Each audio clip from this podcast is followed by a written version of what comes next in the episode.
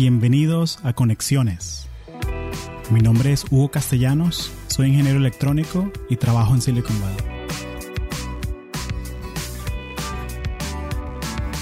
Este episodio de Conexiones es traído a ti por Audible, la plataforma premium para compartir audiolibros. Si eres como yo, te encanta aprender cosas nuevas, pero te cuesta mucho conseguir el tiempo para hacerlo. Los audiolibros son una buena alternativa para esto. Los puedes escuchar manejando, haciendo ejercicio o hasta cocinando en la casa. Entonces, ¿por qué no darle un chance a Audible?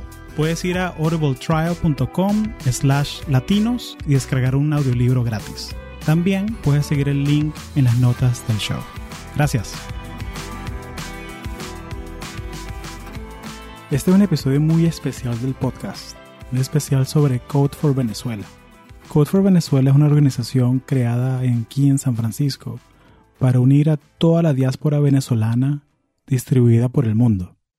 Es una organización que busca conectar toda esta experiencia técnica de esta red de profesionales venezolanos en el mundo para ayudar a el país. No es secreto cómo está la situación en Venezuela ahora. Y Code for Venezuela nace de esa inquietud que tienen todos los venezolanos que están afuera para ayudar al país usando soluciones basadas en tecnología. Este episodio lo grabé en el hackathon que hubo el 14 de abril en San Francisco, en las oficinas de Airbnb. Y son una serie de conversaciones que tuve con varios de los participantes del hackathon. Entre ellos, Fabio Canache, ingeniero de software para Slack en el área de monetización. También está Diego García, manager de ingeniería para Velocity y maracucho por excelencia. También está Eduardo Medina, desarrollador para Democracy Earth. Y Eduardo tiene algo muy interesante que es que viajó desde Nueva York a San Francisco solo para ser parte del hackathon. También está la coordinadora de marketing para Code for Venezuela, gran amiga Joana Figueira, y se unió aquí a las conversaciones que tuvimos. Las soluciones que los grupos crearon eran diversas. Hay desde MediTweet, que es un robot de Twitter inteligente que busca compilar todas las peticiones por medicinas que la gente en Venezuela pone en Twitter y conectar las peticiones con la gente que posee dichas medicinas. También está eh, la red solidaria, que es un robot por Facebook Messenger que conecta a migrantes con organizaciones eh, ONGs que proveen servicios para migrantes. Mucha de la gente que ha tenido que emigrar de Venezuela lo ha tenido que hacer a, a pie. Es algo realmente fuerte. Y bueno, la red solidaria, este robot, es un busca ayudar un poco a la gente que está haciendo estas travesías. También hay una aplicación que crearon durante el hackathon, que es un tracker de apagones. Entonces es una app que cualquier persona que está en Venezuela puede reportar a través de su teléfono cuándo hay un apagón, en qué zona, cuánto tiempo duró, y ayuda a toda la gente que puede ver e informarse de, este mapa de, apagones.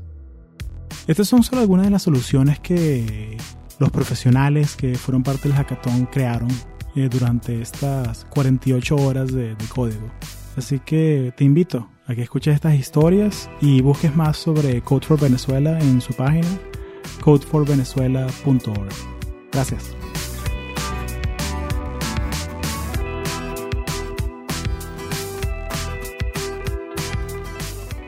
Fabio Canache, bienvenido a Conexiones. Gracias. Estamos aquí en el hackathon de Code for Venezuela. Eh, oye, muchas gracias por separarte un ratico de la computadora. De No, la- vale, de la- gracias por pedirme que hiciera esto, que chévere. Sí.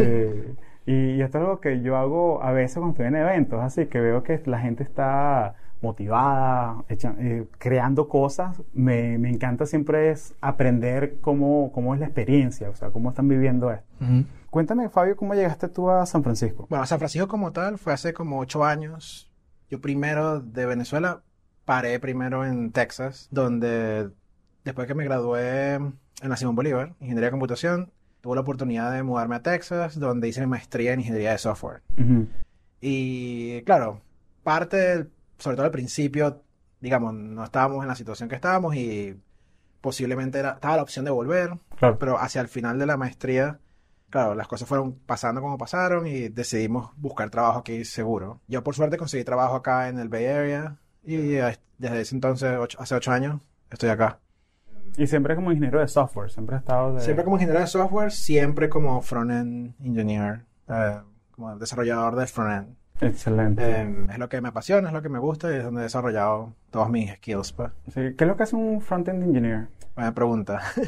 front-end engineer, la definición básica es que se encarga del desarrollo de todo lo que tenga que ver con interfaz externa hacia usuarios. Envuelve, la mayoría de eso envuelve lo que es todo lo que es UI, ¿no? El desarrollo de, de todas las, in- de las interfaces de las aplicaciones, ya sea web, aplicaciones standalone, eh, puede ser un frontend en mobile, en, en equipos de- de- móviles, pero también incluye un montón de otras cosas, pues como Claro. cuando trabajas con browsers, bueno, cualquier plataforma, pero performance, infraestructura en el frontend, cómo haces para construir aplicaciones que sean rápidas y, y- y- y tengan la mejor UI para cierto tipo de usuario.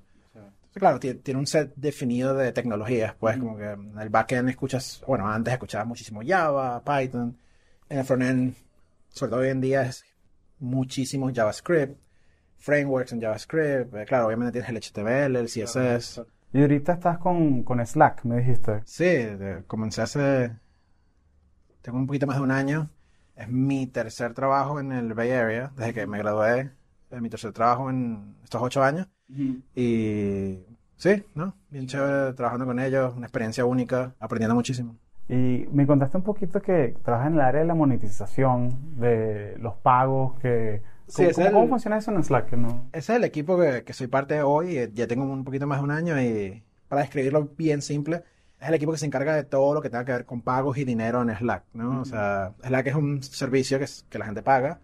Tenemos una versión gratis, pero también obviamente tenemos una versión paga. Entonces, claro, cuando los usuarios pagan a través de cualquier método, sí, tienen que ir a través de un servicio. eh, a esos usuarios se les carga mensual o anual. Eh, Entonces, claro, eso, eso es software que tiene que ser escrito para que todos esos cargos y, y invoices que se mandan y, y recibos les lleguen a tiempo. Tiene que haber mucho también con taxes, mucho, claro, porque cada país, es dif- Slack es un producto global y cada país te cobra diferentes taxes y tiene diferentes leyes de finanzas, entonces tienes que tomar eso en cuenta cuando escribes el código. Y mi trabajo específico es eso, es crear esas interfaces para que los usuarios puedan ver sus invoices, puedan pagar. La otra parte de este equipo es cómo lo llamamos upgrades, que es cómo, qué podemos hacer para los usuarios para que ellos vean el gran valor que Slack les puede, les puede proveer. Ah, ok, entonces se vayan a una membresía más alta que les dé que más cantidad de mensajes. Correcto. De pronto es un servidor dedicado en vez de un servidor compartido. Sí, tienen o sea. beneficios al, al pagar más como cualquier servicio eh, y esa es nuestra misión. Porque nosotros queremos que no solo que paguen por el hecho de pagar, pero el hecho de que nosotros queremos que el, el customer, el cliente, vea valor en nuestro producto. Porque al final del día eso se traduce en que ellos van a hacer upgrade y van a, a ir a los planes más altos. Pero nuestro trabajo es ese, cómo mostramos ese valor a, a los customers. Claro. Eh, Sobre todo si tienes un producto SaaS, que es algo mensual. O sea, yo tengo muchos, yo tengo, soy miembro de muchos productos que yo los pago con muchísimo gusto, porque o sea, me hacen mi vida tan fácil. Claro. O sea, que si cosas de CRM, cosas de task management, cosas de project management, que yo los pago relajado porque sé que me, me facilitan mucho lo que yo hago día a día. Y esa es parte de la mentalidad de nosotros, que qué podemos hacer para darle ese valor al customer y causar esa, esa sensación que tú describes, que, que estoy pagando, pero ellos están viendo un valor mucho más grande. Claro. Y hay cosas que hasta que yo veo que, ¿sabes qué? Este, este producto, la verdad, o sea, yo, le, yo hago como un periodo de prueba de dos meses y, y ya si me gusta mucho, ya, ¿sabes qué? Voy a pagar el año y ya. Y me olvido. Y yo lo meto en mi budget personal de las cosas que yo gasto, pues, porque, o sea, me agrega un valor increíble. Pues. Si yo lo veo, yo ya lo incorporo en mi workflow. Esa es la meta. Sí, cuéntame un poquito, ¿qué es eso de Fair Membership? Me dijiste Fair, que me comentaste ahorita. Es una forma de, de cómo Slack maneja sus, sus Ujú. cobros y pagos, Sí. donde, donde Slack no cobra solo exactamente la cantidad de usuarios que tú tienes, ¿no? Eh, eh, es bastante complejo, pero para ponerlo eh, en palabras simples, em, Slack revisa en verdad cuál fue tu uso y basado en tu uso, que es basado en el número de usuarios, él va a determinar cuál es el pago justo. O sea, queriendo decir, si te comprometiste por tantos usuarios y al final hubo menos uso, eh, Slack va a hacer un ajuste basado en ese uso. Listo. O sea, Eh, como si tú eres un negocio pequeño con 10 usuarios y tienes dos power users, pero los otros 8 lo usan poquito. O sea, o quizás no lo Sí. usan. O... Puede haber un ajuste donde se refleje ese no uso de esos usuarios. Listo. Que es más justo para nuestros customers en vez de estar pagando por cosas que no usan. Sí, eso suena como algo súper, súper excitante para la gente de marketing o la gente que hace ventas, porque Claro. mira, claro, pero a la hora del lado de ingeniería tiene que ser bien complicado, ¿no? Implementar Sí, eso. sobre todo para mis compañeros que trabajan más en el backend, ellos tienen que manejar muchísimos casos de uso, analizar muchísima data que, que nos ayuda a determinar cuál es el, qué es lo que se le va a cobrar en algún momento al, al cliente. Es bastante complejo por la cantidad de data, tienes que mirar atrás, los clientes que se Ujú. comprometen por años, Claro, tienes que mirar hacia atrás mucho tiempo. sí. Eh, pero bueno, el- para eso tenemos el talento, la gente en el equipo que, Claro. que lo hace y, y yo creo que es algo que le da demasiado valor a- Ujú. al, al- al offering que tenemos. pues. Sí, sí, nos lo hace bien único el producto, la verdad. Porque es el, el peace of mind, ¿no? De que si somos 100 personas y son 10 power users, ¿sabes qué? De pronto es una prueba, pues, de no lo van, no vamos a, no nos van a cobrar tanto. Y es, y es, y es algo justo, pues, es algo que como consumidor te va a generar más, te va a hacer la empresa el producto más atractivo. Cuéntame un poquito Code for Venezuela. Sí. Estamos en el hackathon. ¿Cómo ha sido tu experiencia? Hasta ahora ha sido buenísima. O sea, estamos a horas de que termine y, y tuve la suerte de que, claro, trabajo con uno de los organizadores en Slack y, Con y Rafael Chacón, con- el, el artesano del código. Llamamos nosotros de... Exacto. Y, y él me habló del evento y eh, venía escuchando cómo él ha trabajado en organizándolo por un par de meses ya y nada, súper emocionado. Me ofrecí, a, bueno, aquí ayudo. Y nada, hemos pasado ya esto gran parte de ayer y, y hoy eh, ayudando en lo que se puede. Desde organiz- ayudando a organizar los equipos, eh, haciendo todo el setup de los, de los equipos en, en cómo se van a comunicar, cuál es el proyecto, cuál es el scope que van a trabajar, hasta lo que sea. Mira, hay que mover esa silla de aquí a allá. Exacto. Eh, o sea, lo, lo que sea. El, el trabajo voluntario, pues, multiuso, Sí. de todas las cosas. Entonces, nada, ha sido bien interesante, súper sorprendido por el, o sea, el, el engagement de la gente que, que se involucró, la motivación de muchísima gente que he visto. Ha sido, wow, yo estaba súper sorprendido. Que qué bueno, o sea, que ojalá siga así y pasen muchos más eventos como este, y sigamos promoviendo lo que está pasando en nuestro país. Excelente, excelente. Oye, Fabio, muchísimas gracias por compartir tu historia y ser parte de esta iniciativa. No, vale, gracias a ti. Bien, bien chévere hacer esto. Joana Figueira, bienvenida a Conexiones. Gracias, Hugo. Para mí es un placer. Escucho conexiones desde sus inicios y me parece maravilloso lo que haces. Y bueno, yo estoy feliz de estar aquí hablando contigo. Cuéntame, Joa, ya que esta es la primera vez que te tenemos aquí y se acaba de acabar el hackathon de Code for Venezuela, más de 50 personas, ingenieros, PMs, diseñadores juntos, trabajando en soluciones. Cuéntame, ¿cómo se siente? Tú dijiste una palabra importante al inicio, que es mágico. Yo creo que siento una energía de querer hacer las cosas bien y eso la siento, la vivo, la vi durante dos días y eso me llenó muchísimo. Y fueron 50, fueron más de 50 personas aquí en San Francisco, pero fueron en un momento porque nuestro canal de comunicación fue Slack. Y en un momento estábamos 260 personas ahí. Eso es maravilloso. Y fue muy rápido, muy orgánico, como lo, como lo he dicho anteriormente, pero pasó. Y pasó bien, con muchos riesgos que se tenían. Uso horario, idiomas que, que eran distintos, porque algunos no hablaban inglés, otro tipo de logística.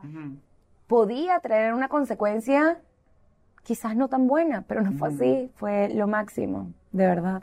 Cuéntame un poquito de cuánto tiempo, bueno, si quieres cuéntame un poquito de ti, de cómo llegaste a, a Code for Venezuela, cómo llegaste a esta iniciativa. Yo creo que llegué por tener unos amigos bien tercos, por yo ser bien terca y por tener todavía como el nombre de este programa, una conexión con Venezuela. Yo creo que nos unió, yo tengo un, equi- un grupo de amigos que trabajan en tecnología y que con la misma iniciativa, que pensamos la misma iniciativa, ¿qué hacemos para ayudar a Venezuela? ¿Cómo conectamos el conocimiento que está aquí pasando? ¿Cómo lo transferimos a, a- nuestro país? ¿Y cómo hacemos un cambio positivo en el país a través de eso? Con esa iniciativa nos unimos y comenzó todo muy informal Ujú. de reunirnos en un restaurante conocido en la misión eh, venezolano, un nombre Francisca, y nos unimos ahí a hablar, hablar de, de- de cosas. A veces esas conversaciones terminaban con un poco más de vino de lo que se quería. Porque entonces uno, uno cuando habla de lo suyo y de lo que lo toca tan personal, pues muchas emociones salen a flote. Con el mismo objetivo era la conversación, cómo ayudamos a Venezuela. Claro. Y, y- y así, así me uní a este, a este equipo, a este grupo de amigos que en verdad lo siento amigos como cada uno de ellos lo son. Y mm, así me uní, por tener una misma ilusión. Y cuéntame un poquito de, para pintarle a la, a la gente que escucha esto una idea de cuál es la misión de Code for Venezuela, o sea, qué es lo que querían lograr, o sea, en este hackathon y en este movimiento, pues que apenas, yo siento que apenas está comenzando. Eh, la misión de Code for Venezuela es organizar la diáspora que trabaja en tech en el Silicon Valley y hacer una conexión con Venezuela. Al principio pensamos en tech porque era y es el dominio de la mayoría del equipo, pero no pensamos que en su futuro sea solamente para tech. La misión del hackathon era crear comunidad. Crear comunidad a través de retos con organizaciones y cómo proveerles soluciones a ellos. Cuando tú estás haciendo algo en equipo que es eh, para ayudar y va más allá de ti, más allá de ganar una competencia, se vuelve algo no más importante, pero más inspirador. Entonces, número uno, queríamos que el hackathon no fuera una competencia, porque queremos crear una comunidad de colaboración. Y, para, y trabajamos para eso, en pequeños detalles. Vamos a crear, primero no va a ser ideas libres, vamos a crear eh, retos que realmente vengan de la mano de organizaciones. No lo vamos a hacer competencia. Vamos a tratar de tenerles una experiencia a ellos. En el hackathon hubo hasta una clase de meditación, que a todos les encantó. Entonces, y no es, no es la clase de meditación, es cómo nos unimos, como sé de ti, cómo nos unimos a través de esa misma propuesta que es Venezuela. ¿Y cómo fue el, proceso para escoger lo- los retos, o sea, de, que, de cada grupo? Fue, porque me imagino que eso habrá sido semanas y semanas de escogiendo, de ideas, de conceptos, de ensayo y error. O sea, ¿cómo escogieron esos, esos los retos? Bueno, primero, sí, primero fue la conexión con las organizaciones, conocer más a las organizaciones, tener ese primer contacto, qué están haciendo ustedes. Tenemos este evento, será en algo que los podemos ayudar. Entonces, el primer paso, recolección de data. Primer- el primer paso, conexión con la organización ¿Qué y son, ¿Cuáles organizaciones son? Alum USB. alumnos de SB, médicos eh, por Venezuela. Em, trabajamos, no recuerdo todos los nombres, pero fue alumnos por UCB, Ujú. médicos por Venezuela. Pues en un momento estuvimos conversaciones con Human eh, Rights Watch, pero con ellos trabajamos un colateral que después también se hizo un reto como compartido. Em, sí, ellos, ellos fueron las, las principales organizaciones con las que hablamos Excelente. La historia del doctor Julio Castro, que es él, es la cabeza de médicos en Venezuela, activista. Ese reto llamó mucho la atención, porque él tenía una data de Twitter que era hashtag servicio público, información ahí, cómo, cómo sacamos, qué hacemos de ahí, qué, qué- qué podemos sacar de ahí. Entonces, primero fue hablar de las organizaciones, hablar con las organizaciones, recolección de información, después ver si esa información era válida para hacer algo tecnológico, porque a veces pues te dan, a ver, mucha información que no la puedes diluir en tecnología, no la puedes conectar. Y después Jesús Bolívar, él lideró la parte de hacer como unos colaterales, después con Rafa y con Marcos, Marcos y Rafa hicieron un increíble trabajo eh, eligiendo los retos y dándole más em, vueltas, como decimos, como esto tiene sentido. Y lo principal era darle la información necesaria a los participantes para que pudieran hacer algo con esa información. Y fue muy bonito ver cómo desde afuera, o sea, viendo que los retos eran cosas como cómo podemos hacer para unir toda esa data de apagones en Venezuela o que se va el agua y usando herramientas como Twitter. O sea, cosas que el venezolano común usa todos los días. O sea, que no tienes que aprender nada nuevo. Es algo que ya es algo intuitivo que tú conoces. O sea, me, me, me, encantó esa parte, o sea, porque es algo muy pensado. Y me voy a poner un poquito Silicon Valley aquí. Es muy pensado con el usuario en mente, o sea, está hecho con el usuario, qué es lo que el usuario necesita, sabe hacer y cómo podemos hacer que haya menos fricción. O sea, me, me encantó eso, la verdad. Los resultados fueron de muy buena calidad. Y eso demuestra, pues, quiénes estaban aquí trabajando y qué tipo de reto y qué tipo de información les dimos. Y eso nos llena de bastante satisfacción. ¿Cuál fue la mayor sorpresa así del, del hackathon? Sin duda alguna, encontrar personas que no son de Venezuela trabajando por Venezuela.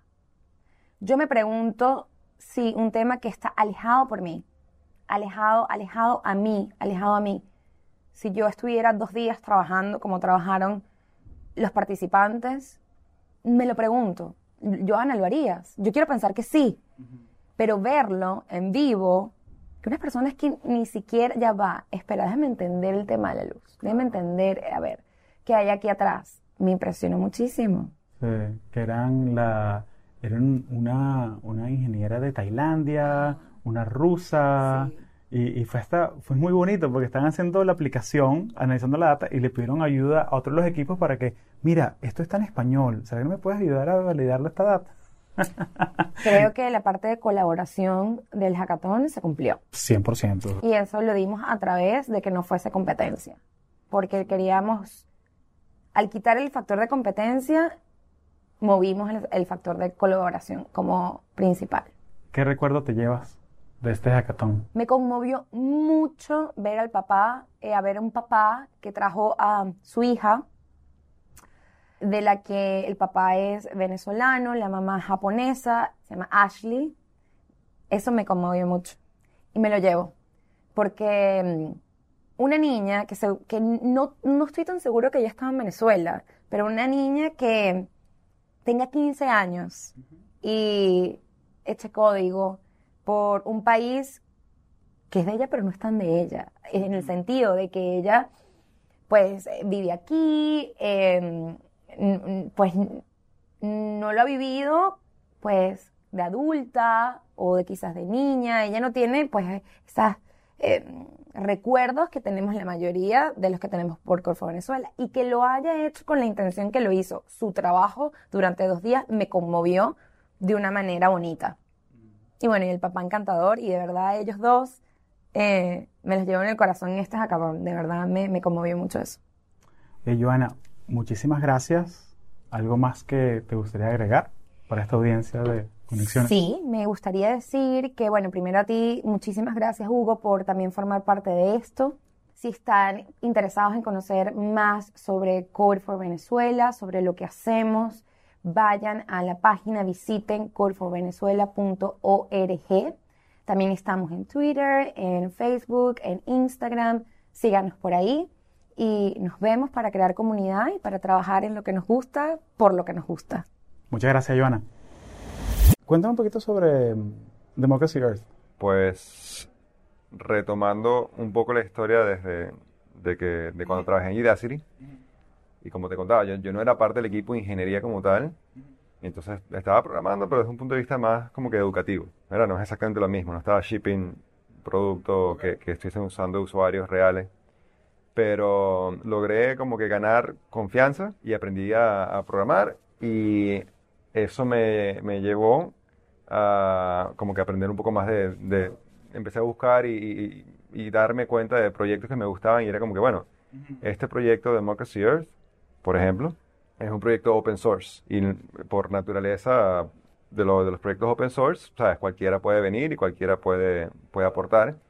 Y entonces yo me vi en esa posición que estaba como que, wow, este proyecto me gusta bastante y quiero hacer algo, entonces bueno, vamos a aportar. Y en algún punto, eh, como que me convencí de que okay, quería moverme, ¿no? Quería irme de Udacity y empezar aquí a, a colaborar con, con Democracy Earth. Y eso fue lo que hice, tomé la decisión. Poco a poco me fui como que acercando un poco más a ellos, ¿no? Conociendo a la- al, al equipo y demás. Y ahora trabajo allí. Entonces te cuento, Democracy Foundation es una non-profit eh, de, en tecnología, este, donde estamos básicamente tratando el tema de gobernanza. ¿Qué puede ser la, o cómo puede ser la democracia en el siglo XXI, ¿no? Partimos de, esa, de ese pensamiento que, la, que las instituciones que hoy en día nos gobiernan no, no son, no están actualizadas, ¿no? No, están- no están al día con, Con la realidad con la tecnológica. realidad que- tecnológica, sí, exactamente. porque son cosas como que uno se pregunta a veces que ¿por qué yo no puedo votar desde mi teléfono? Exactamente. Porque exactamente. cambiarla, o sea, porque tiene que alguna manera de, usando blockchain, alguna tecnología. Pero, pero cuéntame más. Es lo que tú dices, o sea, son instituciones un poco más de, que, bueno, que, que de, de antes y, y que han, no, han no, han- no cambian lo suficientemente rápido. Y hace unos años ya surgió esta cosa que llaman Internet. ¿Qué es eso internet, vale? Estamos, estamos- en Downtown San Francisco aquí. Sí, sí, sí. Pero obviamente el, el Internet tuvo un efecto gigante, masivo en la, en, en- en la sociedad, pero pareciera que no lo ha tenido con, la- con las instituciones de, de gobernanza. Entonces, partimos más o menos de allí, ¿no? Ese es el tipo de, de investigación que estamos haciendo. Y te dije, me, me acerqué para, para ayudar a- a- con, con código. Sentí que esa era la me- la mejor manera en la que podía ayudar, pues como que ah, programando y, y ayudándolos con la- los temas de, de- de código. Y sí, tenemos una aplicación principal que se llama Sovereign, donde estamos tratando de, de entender, es, básicamente una herramienta de, gobernanza, una herramienta de votación, que puede ser utilizada, puede ser utilizada por, por, por distintas redes. Nosotros estamos, eh, en realidad es un proyecto que está bastante metido en el, en el tema de eh, cripto, entonces los casos que tenemos ahora, la- los usuarios con los que estamos trabajando, son proyectos eh, cripto, pues, que están en esa área. Y ha sido un, sí, un, un, buena, un buen aprendizaje. Una, buena escuela, ¿no? Sí, De- sí, sí, de cómo exacto. Me encanta porque es la oportunidad de poder agarrar eso, esas destrezas, esos skills que aprendiste aquí en, en- en el valle y llevarlos a aplicarlo a una cosa que, que te deja más impacto a nivel, a nivel Sí. social, diría yo. O sea, que no es, no es un producto como para hacer plata, es un producto para hacer que la sociedad funcione de una manera más propia con la realidad tecnológica. O sea, porque la gente no puede usar toda esta tecnología para gobernarse mejor. Así es, sí. Esa es la, más o menos la, la- la premisa. Y definitivamente eh, mi- el, el tiempo que estuve aquí en Silicon Valley me ayudó a, a poder pensar de esa manera un poco, un poco más, ¿no? Pero como todo emprendimiento, ¿verdad? O sea, al final del día, el emprendimiento en general es difícil y, y bueno, este proyecto está, estamos, estamos trabajando para entender dónde es que podemos hacer, tener un impacto más real, ¿no? Claro. Hay mucha gente que, que está interesada en este tipo de temas, o sea, hay, existe una demanda, o sea, esto de que claro. esto de que el gobierno no funciona, Sí, eh, es, un, es, un- es algo fácil de vender. Exactamente, es algo fácil de vender, correcto. Pero es, ahí es, es es más o menos complicado porque no, o sea, estamos todavía tratando de entender cómo, cómo se hace, ¿no? Eh, el tema de la identidad, por ejemplo, la gobernanza está atado al tema de identidad y es- son básicamente dos caras de la misma moneda. Y mm, cómo lograr o cómo, o sea, crear una manera donde tú puedas tener identidades online que sean este, más soberanas, por ejemplo, ¿no? Que, se- Ok. que estén en control del usuario, Ujú. que no se, que no estén centralizadas en una base de datos de Facebook o de cualquier compañía, ¿no? Ujú. Lograr hacer eso de una manera un poquito más descentralizada, el tema de la entidad es muy, está difícil, nadie sabe cómo hacerlo Claro. y es una pieza clave del, del tema de gobernanza. Pero entonces, bueno, es, es como una, es, es un aprendizaje porque entonces se, se, se, se prueban teorías y Claro. se va viendo qué funciona y qué no funciona. Sí, es, es el, es el modelo Silicon Valley, que lanzas, mides, aprendes, Exacto. rectificas, vuelves a lanzar. Exacto. Y cuéntame un poquito, quizás para la gente que nos escucha que no está tan familiarizada con Democracy Earth, más o menos cuánta gente es la que está envuelta en el proyecto. Sí, seguro. De hecho, Democracy Earth como tal eh, ya tiene cerca de, creo, ya creo que son como tres o cuatro años como fundación 501c, qué sé yo. Claro, entidad legal. Como entidad legal, exacto. Y en este momento somos eh, un equipo pequeño. Eh, somos cinco personas full time y si cuentas a, a personas que trabajan a medio tiempo, como, como ocho. Porque por ser un proyecto de open source, como te dije, por naturaleza, ¿sabes? hay gente que se acerca, Claro. contribuye, se, se aleja, es, es un poquito más dinámico. Pero sí, somos ya, somos ya como, como cinco personas. Ujú. Y Está Santiago City y toda esta gente Correcto. en Nueva York. Pues tú estás en Nueva York, me dijiste. Sí, yo estoy ahora en Nueva York Mm. y, y entonces allí tenemos una, una especie de oficina porque es- este Santiago también está en Nueva York en estos momentos por ahora. Y, y entonces, bueno, ahí estuvimos, eh, tenemos una amiga, una, una de la, de la parte del equipo, ella es de Brasil y vive en Brasil, pero vivió, se estuvo un tiempo en Nueva York con nosotros también. Sí. Pero este, en realidad la, la, la historia de Democracy Earth, el background, cuéntame la historia. viene, nace en, en, en Buenos Aires, en Argentina de donde es Santi, y, y eso fue todo una, un experimento. En realidad, antes Claro. eso empezó, se- le- le- era Democracy OS, es el, el concepto. Qué buen nombre. O sea, como Claro, que claro. Operating System, el, el OS de eh, Democracy OS, y, Claro.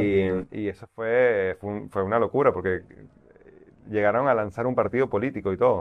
O sea, crearon un partido político llamado el Partido de la Red, donde estaban innovando. Lo- el, el- el tema era que la manera en, que- en que la, en, que, en que funcionaba es que básicamente el, el- el representante del Partido de la Red iba siempre a votar de acuerdo a lo que la gente le dijera a través de esta aplicación, Democracy OS. Y bueno, este, como te podrás imaginar, eso fue todo, todo un episodio.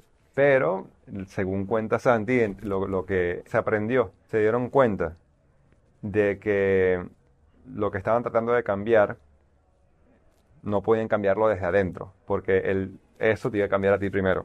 Sí, El- el- sí, la- las instituciones grandes tienen, actúan como organismos y se defienden de las amenazas que... Sí, sí, sí. Entonces eh, era, era muy difícil, ¿no? Que era más o menos esto, el método al que ellos estaban apostando era más o menos Trojan Horse, ¿no? El caballo de Troya, que, que, que era, se estaban, estaban desde adentro tratando de hacer cosas distintas. Y lo que aprendieron es que un mejor método es tratar de hacer algo nuevo que vuelva a lo viejo obsoleto. Mm, ¿Entiendes? Claro. Eh, que bueno, que es, es un concepto que, que se, que se maneja aquí bastante en el Silicon Valley, ¿no? Obviamente, se, se ha repetido varias veces a lo largo de la, de la historia. Y bueno, esa es, la, esa es más o menos la, la- la premisa. Oye, excelente. Ellos estuvieron en Buenos Aires, empezaron, después de cuando eventualmente los llamó la gente de, de Y Combinator, que, bueno, los oyentes, algunos Claro, sabrán que Sam. Altman y toda esa gente. Sí, claro. exacto. Los llamaron de White Combinator y por eso es que se mudaron a California. Básicamente él y, él y su esposa, que son ambos fundadores. Y en California fue que pude conectar con ellos, porque yo estaba viviendo en California también, en San Francisco. Una cosa, o sea, una cosa llevó a la otra, se, dio- se dio la, la suerte de que, de, de que nos conocimos y eventualmente eso fue lo que me llevó a, a pensar como que sí, quiero, quiero involucrarme a tiempo completo en esto, sí. Así que Santiago te, te- convenció de que de- vamos a, déjate de esas cosas corporativas y vente aquí a vente con los activistas con el, el- Sí, sí, sí. activistas del command line. Algo así, algo así. Qué chévere, qué bonita historia, vale, qué bonita historia. Entonces, cuéntame, ¿cuál es tu rol en, en Democracy Earth? ¿Cuál es tu rol en- dentro de la, de la fundación? Sí, soy developer. En realidad, en este momento estamos en un periodo donde, donde hay muchas cosas que probar Claro. y con eso quiero decir muchas cosas que, que, que programar, pues, que hacer. Yo soy developer, eh, somos dos developers nada más en, la- en este momento en la, en la organización, entonces hay muchas cosas que, que, que, que los dos tenemos que hacer. Claro. Mucho trabajo, no mucho suficiente trabajo. tiempo ni mano. Sí, sí, claro. sí, sí, mucho trabajo, mucho Claro, trabajo. pe- pero es algo que porque es open source, ¿no? Entonces, teóricamente, cualquier persona que tenga la expertise podría participar. Correcto, correcto. Eh, echarte una mano. La gente que nos escucha ahorita que está haciendo cursos de Coursera y Udacity y que capaz Sí, sí. eh, quiere eh, dar una mano. Sí, sí, sí, absolutamente. Eh, yo y Santi también, o sea, creo que parte de la cultura de Democracy es que, es que en realidad creemos en eso, creemos firmemente en el tema de, de- de que una persona pueda aprender a programar y, y- y lograr un, un cambio, ¿no? Lograr algo, algo importante. Así que sí, todo la, el que quiere contribuir. Excelente. Bueno, en las, notas, en las notas del show, ahí te voy a dejar a ti para que te metas eh, el link de Democracy Earth y eh, el GitHub y todas las herramientas ahí para que puedas ah, participar. Cuéntame, porque yo cuando, cuando estábamos conversando y me mencionaste que tú vives en Nueva York ahorita y viniste a San Francisco solo por el hackathon, eso fue que, ok, yo tengo que hablar con este pana y entender cuál es la motivación de él. ¿Qué te motivó a echarte el viaje al hackathon de Code for Venezuela? Sí, la verdad que, o sea, tenía, como yo sí viví en San Francisco un tiempo Ujú. y me gusta la ciudad, tenía, siempre voy a, a darle la bienvenida a cualquier excusa, ¿no? Para ir a San Francisco. Pero, pero más allá de eso, este, por ejemplo, te cuento te- el, el- el cuento completo. Es que con la, tengo los, los amigos con los que estuve hackeando en el equipo. Nosotros nos conocimos hace como un año y nos conocimos justamente en un hackathon en Claro. Buenos Aires. ¿Quiénes son los miembros de tu equipo? Alejandro Machado y Sebastián Delgado. Nos conocimos, logramos, nos congregamos en Buenos Aires hace como un año, participamos en, en un hackathon, nada, aprendimos, la pasamos bien. Y ellos, eh, cuando me enteré de este hackathon este fin de semana, ellos estaban aquí también, en la, en San- en- ellos sí están viviendo aquí en San Francisco. Y entonces era una oportunidad perfecta, ¿no? Para la, la reunión. Pero el tema, el tema de Venezuela que se está tratando en este, en este Code for Venezuela, eh, es un tema que me importa mucho, ¿no? Es una, una pasión muy Claro. grande. Entonces, eh, nada, todo, se alinearon todas las cosas y dije, sí, tengo que venir. Perfecto, perfecto. Y me encanta que es como, ¿qué es la diferencia entre la reunión de amigos, de, de gente que es ingeniera y, y gente que no lo es?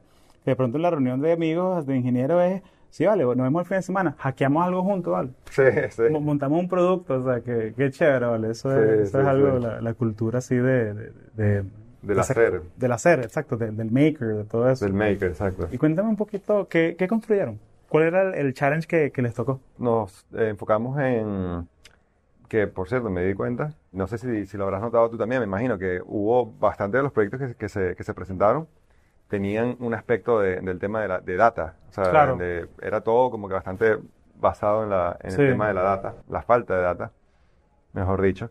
Y entonces el- el- lo, en lo que nosotros trabajamos estaba también relacionado a eso, ¿no? Eh, Mm. Hicimos, la idea es, un, es usar un, un chatbot de Telegram específicamente para recolección de data. Que como te digo, es una, el, el problema grave es que, que- es que no hay suficiente data, ¿no? Confiable. Venezuela es un país rico en petróleo, pero pobre en, en cuestiones de data. Sí. Y, Y la data que hay es análoga, o sea, analógica, o sea, está en papel, está Claro. en unos archivos por ahí escondidos, en unos PDF que no los puedes escanear. o sea, claro, sí. Eh, y entonces forma parte de, de la incertidumbre que se vive en general, ¿no? Que no se sabe, no se sabe nada. Por eso, por esa misma razón, creo que tiene sentido que hayan habido tantos proyectos que, que se enfocaron en data. Y, y me pareció importante también para la- el tema de las conexiones también, ¿no? Yo sabía que aquí iba a llegar gente que... Eso es lo bueno de los, de los hackathons o de los meetups Claro. o ese tipo de cosas. Eh, gente motivada. Claro, que si tú vas a un meetup de algo que te interesa, vas a conocer gente que, que le interesa lo mismo, ¿no? Entonces, eso es parte de la, de la- más allá de, de lo que, de lo que pudimos hacer o no hacer y- o programar este, este fin de semana, es también el, el conocer personas. ¿Cuál fue tu, tu impresión de, de la dinámica de trabajo, de la energía del hackathon? ¿Qué, qué, qué recuerdo te llevas? Buenos recuerdos, me llevo buenos recuerdos porque, en primer lugar, me parece que o sea, estuvo muy bien organizado, que no es cosa fácil, ¿no? Eh, estuvo bien organizado y, y creo que, que sí, sí había bastante buena vibra, ¿no? La- la- la- las personas que estaban aquí estaban tomando el tema en serio y bueno, y, y pe- y pensándolo muy a, a fondo, ¿no? Hubo, Claro. un pro- hubo un proyecto, de, el del proyecto de la diáspora, me encantó Mm, también. se, se vio que, que lo estaban pensando bastante, ¿no? Lo estaban Claro. tratando de una buena, de una manera, un ángulo positivo. Así que sí, ¿no? Me, me, me gustó bastante, estoy contento que vine. Bueno, Eduardo, muchísimas gracias por unirte al podcast. Eh, muchas gracias por tu tiempo y bueno, feliz viaje de regreso a Nueva York. Gracias, gracias. Un saludo a todos y bueno, un placer. Diego García, bienvenido a Conexiones. Gracias, muchas gracias, Hugo. Un gusto. Entonces estamos en el hackathon de Code for Venezuela. Estamos ahí 50 ingenieros, ingenieras ahí abajo echando código, programando, resolviendo problemas. Y me agarré a Diego, lo, lo arranqué de la pantalla de la computadora para que me contara un poquito sobre lo que está haciendo y el hackathon. Y, y cuéntame, Diego, ¿cómo, ¿cómo va el hackathon? Va bastante bien, ¿verdad? Ha sido uno de los mejores que he estado. Tengo un rato haciendo un poco hackathons aquí. eh, y en verdad eh, hemos tenido mucha suerte. Tremendo equipo.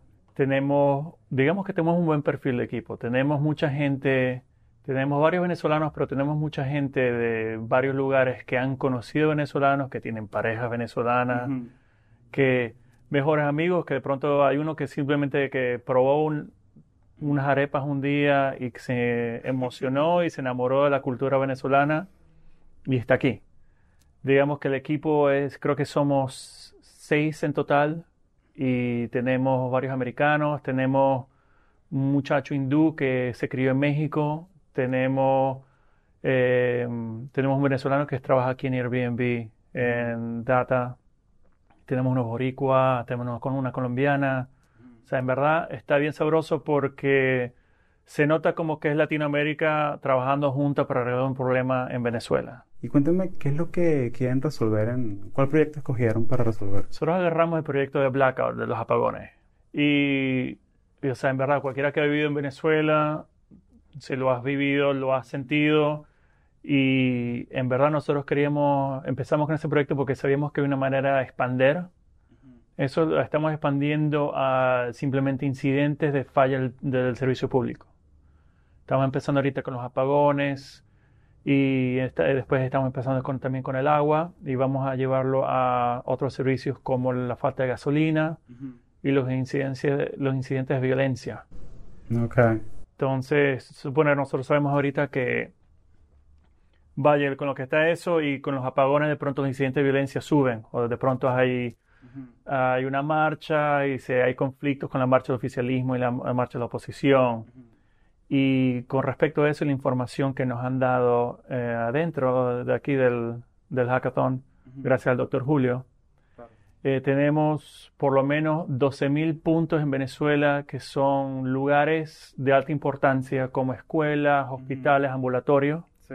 que se ven afectados por todos estos incidentes. Claro. Entonces nosotros queremos mostrar al mundo, digamos, como un apagón, como un apagón dura 48 horas, a qué lugares está afectando. Si está afectando un hospital tipo 1, ¿cuántas camas tiene ese hospital? ¿Cuántos pacientes han sido afectados netamente por ese hospital? Porque puede ser que ese hospital no tenga planta. Y eso es lo que queremos llevar para que nuestros periodistas y, y en verdad todo el mundo pueda ver de manera fácil, de tiempo real, lo que está sucediendo en Venezuela. Y que no nos vean necesariamente como un caso de lástima, pero que vean la realidad y que puedan actuar acorde a esa realidad. Claro, y que vean el impacto con, con números, Sí. o sea, con números cuantificables. O sea, porque es muy fácil decir que no hay problemas, hay un apagón. Pues es muy diferente eso a decir que sí, hay un hospital afectado con 12.000 camas que no tiene luz. Exacto. Son 12.000 personas que pueden estar en un riesgo muy, alto. Eh, cuéntame un poco, ¿cómo envisionas tú que, que funcione? O sea, este, esta aplicación, este producto. Sí, no sé. Por suerte que como tenemos un equipo bastante variado, con mucha gente experta en de la bahía, o sea, Sí. en verdad tenemos mucha suerte con eso. Claro. ¿Dónde estás tú ahora trabajando? Yo ahorita estoy trabajando en Velocity, Ok. Que son Eh, partners de Salesforce. son ¿no? partner de Salesforce, sí. Estamos, tengo la suerte de que estamos trabajando en la torre de Salesforce ahí, un edificio aquí gigantesco. Claro. Sí, sí, sí. Una la vista hermosa de la bahía. Pero netamente ahorita la, eh, la aplicación está funcionando de que hay varios modos de ingresar incidentes a la aplicación.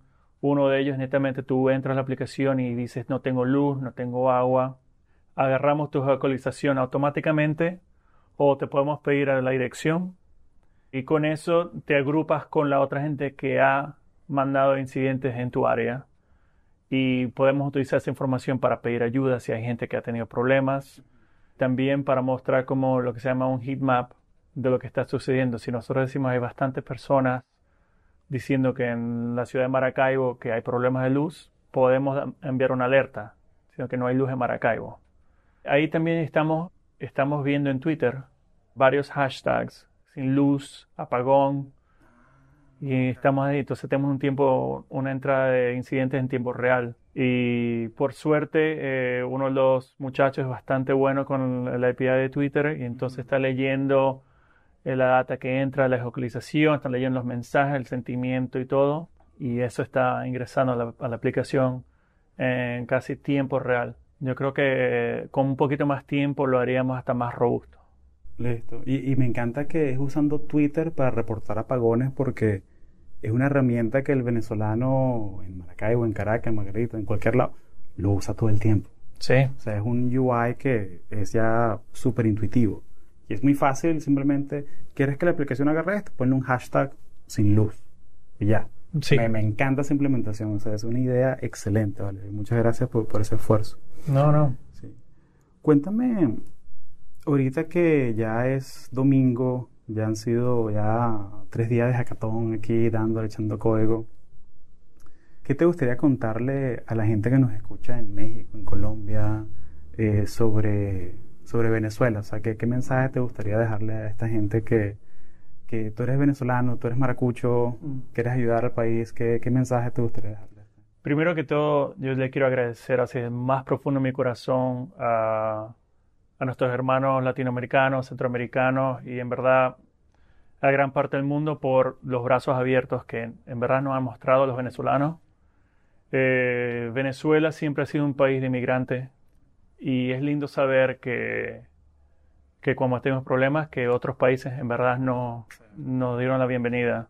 Yo tuve la experiencia así con Argentina. Eh, yo soy mitad argentino, pero viviendo un poquito en Argentina cuando estaba un poco la crisis, vi a muchos venezolanos llegar y nunca vi un argentino que en verdad que, que le negó la entrada. Entonces, lo primero que decir, se los agradezco. Segundo es, trabajemos juntos. Sí. Vamos a, si los latinoamericanos se unir más en llevar esta tecnología que estamos creando aquí en la bahía uh -huh. hacia nuestros países.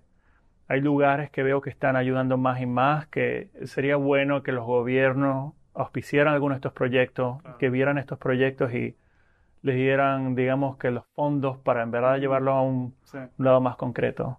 Me encantaría ver eso, sí. Excelente. Oye, bueno, Diego, muchísimas gracias por compartir tu historia y gracias por todo el trabajo. No, muchísimas gracias, Hugo.